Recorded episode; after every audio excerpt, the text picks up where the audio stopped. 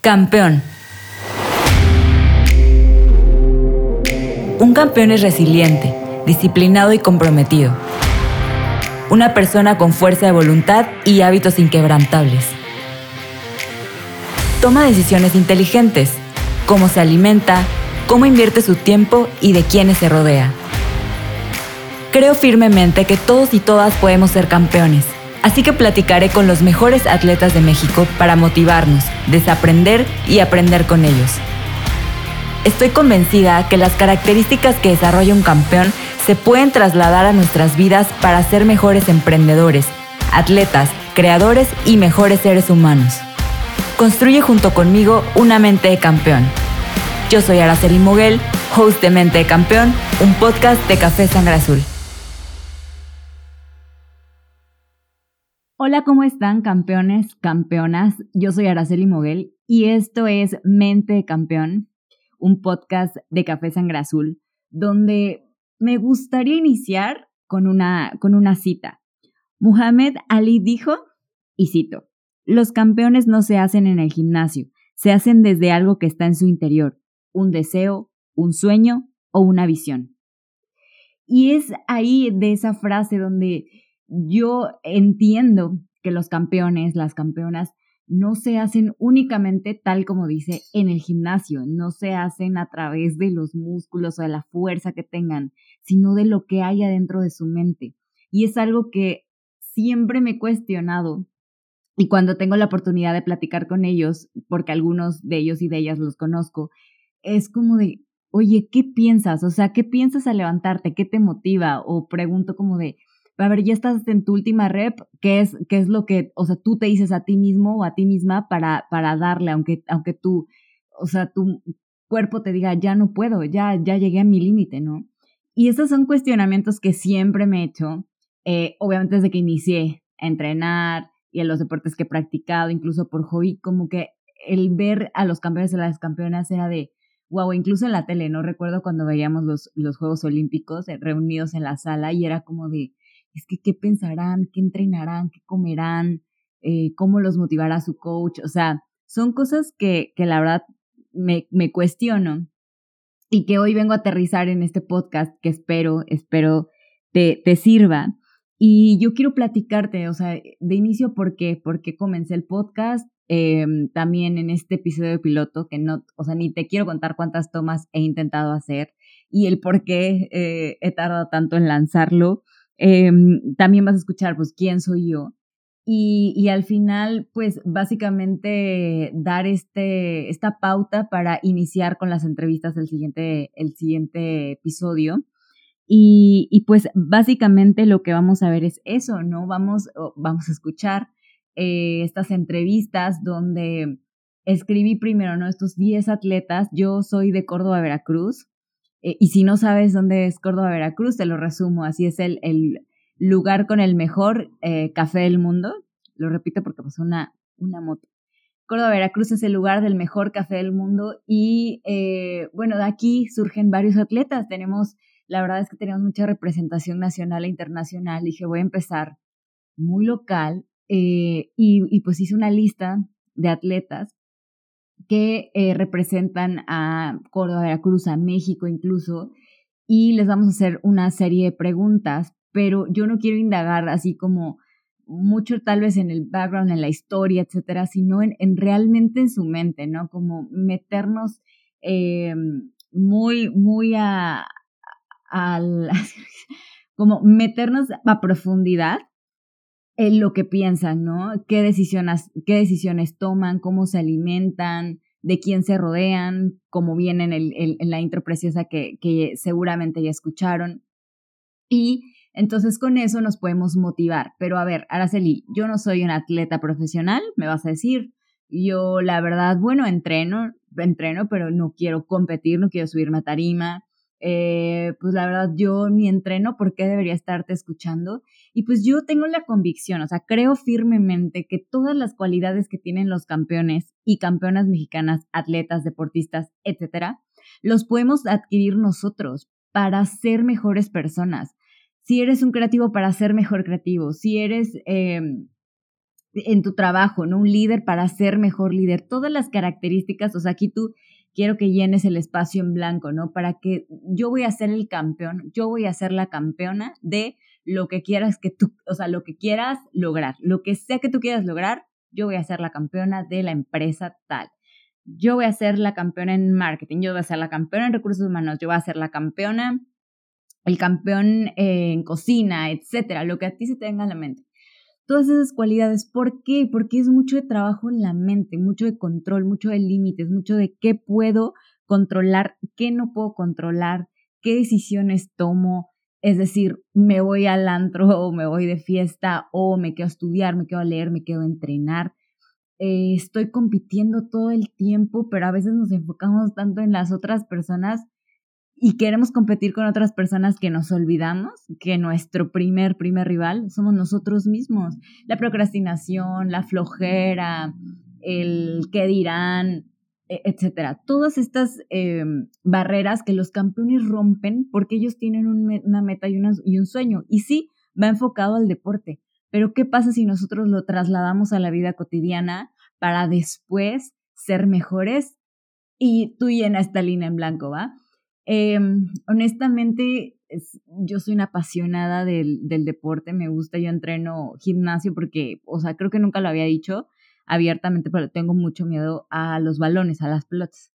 Entonces los, los, los deportes también de contacto, o sea, como que ah, no, no, no es lo mío, pero lo admiro demasiado, o sea, admiro esta fuerza mental que tienen. Y eh, em, he intentado algunos, pero les digo que por este miedo no, y por eso pues yo encontré que lo que a mí me gusta mucho es entrenar en gimnasio. Pero también me encanta la parte de spinning y uno de mis sueños eh, que nos han cumplido ser, este, ya sabes, como estas instructoras de spinning que empezaron hace un chorro y, y yo desde siempre dije, es que qué padre la energía que transmiten, cómo motivan y siempre es algo que yo he querido hacer, no lo hago, pero actualmente sí, el gimnasio se ha vuelto de estos hábitos inquebrantables que no suelto. Yo creo que tienen más de 12 años. Y yo he aprendido, reaprendido, desaprendido bastante a lo largo de este tiempo. Ya sabes, ¿no? Primero, pues buscas en internet y que me da mucha risa la, carga, la carga de creatina, ¿no? qué es lo que, qué es lo que al final metes a, tu cuerpo, cada cuánto, y te vas asesorando por lo que tus amigos te dicen, tus amigas del gym, etcétera, y todos tienen como que ya sabes este ritmo pero realmente después me fui que, no, a ver, necesito un nutriólogo, una nutrióloga. Y pasé por todas las dietas y pasé, etcétera, por todo lo que tenía que aprender y desaprender para al final entender que es un hábito que yo amo, que quiero respetar mi cuerpo, cuestionarme qué, con qué me alimento, con quién me voy a asesorar, si necesito un coach o no. Pero todo esto lo he ido desarrollando a lo largo de ya 12, más o menos 12 años que inicié así en forma, hacer rutina gimnasio. Y me gusta mucho. Eh, por ahí también tuve el sueño, ¿no? De que, ay, no, pues me voy a subir a tarima, quiero competir, busqué a alguien y, bueno, esto es una historia que espero después les pueda contar, pero me quemé la pierna con café, irónicamente con café. En, yo estaba en Veracruz trabajando ya en, en prácticas y se me cae la taza de café a la pierna, me hace una quemadura de segundo grado y ya no pude seguir con la preparación de café, pero fue como que así instantáneamente yo dije, no, esto no es para mí, el destino no quiere que yo, o sea, no tenía y no había trabajado con esta mentalidad de resiliencia y todo esto. Entonces yo en ese momento dije, no, no, esto no es para mí. Y, creo que es, es esta parte donde tú puedes tomar las riendas de las decisiones, de las acciones que, hace, que haces y que no. Y supongo, porque vamos a descubrirlo a través de las entrevistas con los deportistas, que ellos tienen estas anécdotas, ¿no? Ellos tienen muchas... Eh, muchas caídas, pero nosotros solamente probablemente, o sea, vaya, probablemente vemos el éxito, no vemos la medalla, vemos que ya están allá, que ya viajaron. Ajá, ¿y cómo le hicieron para llegar allá? ¿Fue fácil? ¿El gobierno los apoyó? ¿Ellos tenían sus propios recursos? ¿Qué hicieron para estar allá? ¿Qué, qué es lo que debes trabajar para tú lograr el resultado que al final todos vemos, ¿no? Que es este tal vez post en Instagram donde pues los felicitamos, las felicitamos, pero a mí la verdad siempre me ha dado esta curiosidad de cómo lo trabajan para, o sea, el contexto que hay atrás de, de esta foto, ¿no? Esta medalla que la podemos ver colgada nada más, pero significa mucho, ¿no? Hay personas, espero que aquí hayan personas que corran maratones, que no sé, el domingo, ¿no? Y ya tienen su, su medalla de maratón. ¿Y qué hay atrás? Hay un entrenamiento, eh, hay una fuerza mental muy fuerte, qué te dices en tu último kilómetro y esto es lo que a mí me intriga y es lo que vas a encontrar en Mente de Campeón, ¿no? Eh, voy a tratar que las temporadas sean de nueve episodios y de ahí me doy un break y de ahí volvemos a entrevistar a otros este, nueve atletas, ir poco a poco. La verdad es que soy nueva creando podcast, no soy nueva creando contenido eh, y pues creo que aquí entra la parte de ya me desvié muchísimo, muchísimo, pero pues ahí está, básicamente por eso se crea Mente Campeón, por esta curiosidad de conocer la mente de los atletas mexicanos. ¿Y por qué te debería escuchar a ti, Araceli? Si me acabas de decir que, bueno, te gusta entrenar, no vas al gym y, ya. Eh, y pues quiero que sepas un poquito de mí y este es el único episodio en el que me voy a presentar. Em, como ya les dije, em, vivo en Córdoba, Veracruz, tengo 29 años. Yo estudié Administración y Estrategia de Negocios en el TEC de Monterrey, aquí mismo en Córdoba, y eh, me graduó apenas eh, de la maestría en Marketing por la UTLAB. También he estudiado muchas certificaciones, diplomados, etcétera, en todo en torno al marketing, como siempre digo y predico, desayuno como dice no marketing, entonces de community manager y de copywriting y me vas a ver estudiando todo el tiempo y compartiendo temas de, marketing porque es a lo que básicamente pues me dedico, ¿no? Y, y esta, esta actividad es la que más, más me apasiona de todas y es en la que he trabajado y eh, he trabajado y trabajo actualmente. Yo estuve colaborando recién, recién salidita de la, de la universidad en un corporativo más, eh, bueno, uno de los corporativos más importantes de la región. Entonces me tuvieron ahí este, cinco años, cinco años donde la verdad aprendí muchísimo, estoy súper contenta y agradecida por, pues por todos los líderes que tuve, por todo el conocimiento que yo pude ir adquiriendo, porque les digo, o sea, todas las cualidades las puedes trasladar a tu vida cotidiana, a tu trabajo, etcétera. Y ahí yo aprendí muchísimo de liderazgo, aprendí muchísimo a crear, hacer, a, vaya así, a crear, a cuestionarme, a implementar cosas nuevas. Y eh, básicamente empiezo como trainee, termino como líder del departamento de marketing y relaciones públicas. Eh, también, bueno, creamos el departamento, lo iniciamos, etcétera. Y después de cinco años, pues tomo la decisión de dejar la empresa para iniciar nuevas aventuras pero siempre, siempre, en verdad, muy agradecida por todo el aprendizaje que tuve en el Inter. Em, también creo eh, y emprendo junto con mis socios Rodo y Hugo la marca Café Sangre Azul, que es, una, es un café eh, de tres fincas de Chiapas, de Oaxaca y de Veracruz. Está delicioso, se los prometo. Y posteriormente emprendo junto con el chef Luis Portilla eh, nuestro propio restaurante en Traleway, que es al que ahorita pues estoy dedicada full time básicamente. Y eh, el chef es mi novio. La verdad es que yo creo que si Luis pensó, ¿no? En su mente, la voy a conquistar con comida, tuvo toda la razón, la neta, porque sí me conquistó con comida. Y ahorita ya llevamos a año y medio que, eh, bueno, en una relación y acabamos de emprender eh, en Tralegüey. Llevamos tres meses con este proyecto. Comida increíble y deliciosa. Por si pasan por Córdoba, Veracruz, visítennos, please. Y la verdad es que, eh, pues ahí estoy llevando toda la parte. Son emprendimientos, todo lo que les voy a decir. Entonces, llevamos todo, todo en conjunto. Somos un, un gran, gran equipo. Y actualmente eso es lo que hago. Ahora, mi valor gobernante, también para que me conozcan un poquito más, es la equidad por lo que me ha llevado a ser activista feminista y bueno, entre muchas actividades que he desarrollado, eh, una de las que más me enorgullece es traer a, Veracruz el primer Congreso del Estado eh, acerca de equidad, Equality 2019. Y bueno, de ahí también surge la parte de las conferencias, soy conferencista, pero no nada más doy clases, este, clases, conferencias de, eh, de feminismo, sino también de emprendimiento, hablamos de liderazgo, hablamos de mm, cómo transformar el mío en poder, hablamos de marketing. Algo que me gusta mucho es la comunicación. Y, eh, y pues, pues, vaya, eso es algo que a mí me ha apasionado, que me encanta, la parte de conferencias. Em, y no quiero olvidar nada.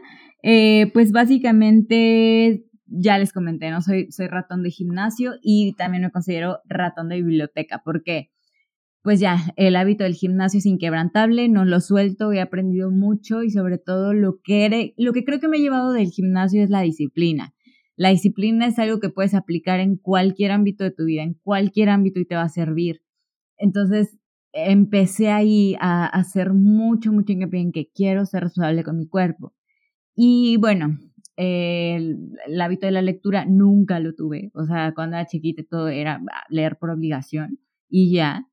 Hasta que ya trabajaba, creo, sí, sí, un par de, hace un par de años. O sea, empecé a, a leer y me transformó la vida completamente. Es un hábito que te transforma, entre antes inicios mejor. Y pues nada, es un hábito que ya no suelto em, para nada. Yo soy una y me considero como catadora de podcast eh, profesional, básicamente, la marco de teta de los podcasts. Sí, escucho muchos podcasts, escucho uno al, al, día, tengo mis días, no sé qué, lunes, este, martes, este, miércoles, este, ¿no? Por mencionarles uno, eh, Escucho el de Juan Lombana, escucho el de A Todos Sí con Stephanie Rodríguez, escucho Marketing Hack Show con Gabriela Escamilla, escucho el de Jay Sherry y entre otros. O sea, diario tengo mi podcast aparte, si me recomiendan uno, claro que, los, claro que lo escucho, pero no soy de estas personas que los, los escucho y de, eh, ok, no pasa nada, ¿no? O sea, no, la neta es que soy de estas personas que escuchan los podcasts que casi casi le pone pausa, anota, anota todo, lo pone en práctica y eh, ve cómo su vida se va transformando positivamente a través de ello. Por lo que para mí el, el realmente, porque también, o sea, mira, ahorita te cuento como esta obsesión que tengo ahora con los podcasts, pero el, el, caso es que mi tiempo debe estar bien invertido. Lo que estoy escuchando me aporta y por ende es una gran responsabilidad. O sea, un gran poder conlleva una gran responsabilidad. Spider-Man. Y, creo que eso es lo que a mí me detenía mucho a crear un podcast, porque es una gran, gran responsabilidad para mí el que tú estés escuchándome haciendo lo que tú quieras que hacer. O sea, por ejemplo, los escucho casi siempre mientras me maquillo o mientras voy caminando. Córdoba es un lugar chiquito, ¿no? De un lado a otro. Este, y, y, honestamente, pues no, o sea, les pongo mucha atención. No es una actividad que requiera eh, no sé, estoy trabajando y al mismo tiempo escuchando un podcast. No, porque no le pongo la atención que debería. Entonces, em, si hay más personas como yo que realmente se toman en serio lo que están escuchando y lo llevan, lo aplican y ven los resultados, no quiero llenar tu tiempo nada más en, ay, a ver qué escucho y jijiji, así, ¿no? O sea, no, la neta es algo que para mí es una, es un honor el que me estés escuchando, o sea, me pone la piel de no sé, gallina. O sea, en serio, para mí es muy, muy complicado el hacerlo y yo creo que por eso lo había procrastinado por tanto tiempo, porque y dices, este, ah, ¿qué tal si no está la intro perfecta? ¿Y qué tal si no les gusta? ¿Y qué tal si la calidad del sonido? Y tengo que, entonces todo está muy cuidado, pero minuciosamente que hasta me metí a estudiar más, o sea, dos cursos dos cursos literal, no uno, dos cursos de creación de podcast. Ya tenía todo y después, no, YouTube, tutoriales y, o sea, todo, todo. Esto lleva más de un año que está en planeación. Hasta que ya mi hermano me regaló un micrófono y me puso una notita, ya quiero escuchar lo que vas a crear, ¿sabes? Como sentí esto de ya hazlo.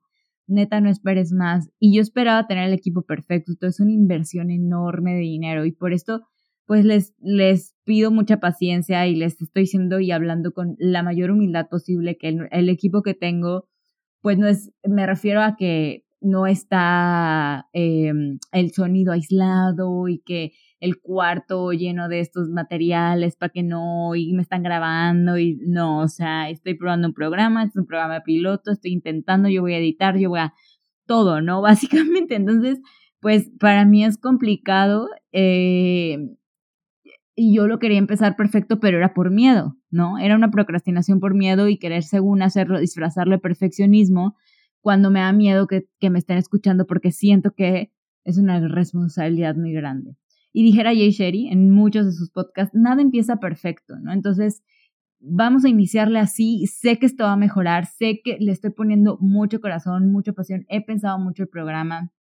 Yo ya llevo haciendo dos programas en IGTV. Uno se llama Myself Love Journey, donde hablamos únicamente de amor propio, donde me di a la tarea de hacer una lista de mujeres que para mí representaban el amor propio porque yo de primera mano necesitaba saber qué era el amor propio, porque si tú lo buscas en Google vas a encontrar pues skincare y pura publicidad y yo necesitaba saber qué era amor propio porque yo lo necesitaba aplicar en mi vida. Entonces, lo más fácil era platicar con alguien que me inspirara y me motivara y eh, pues les, les planteé lo de hacer eh, lives en Instagram, me dijeron que sí, y aparte de que a mí me aportaron muchísimo, estaba compartiendo el contenido y, muchas personas me dijeron gracias, me ayudó este, me ayudó el otro, etcétera. Hice primera parte, segunda parte, y también hice otro programa que se llama De Grande Quiero Ser, donde entrevistaba a mujeres que al día de hoy están ocupando roles que antes eran considerados únicamente de hombres y la están, pero, o sea, están muy cañonas en lo que hacen. De hecho, algunas van a estar igual en este podcast.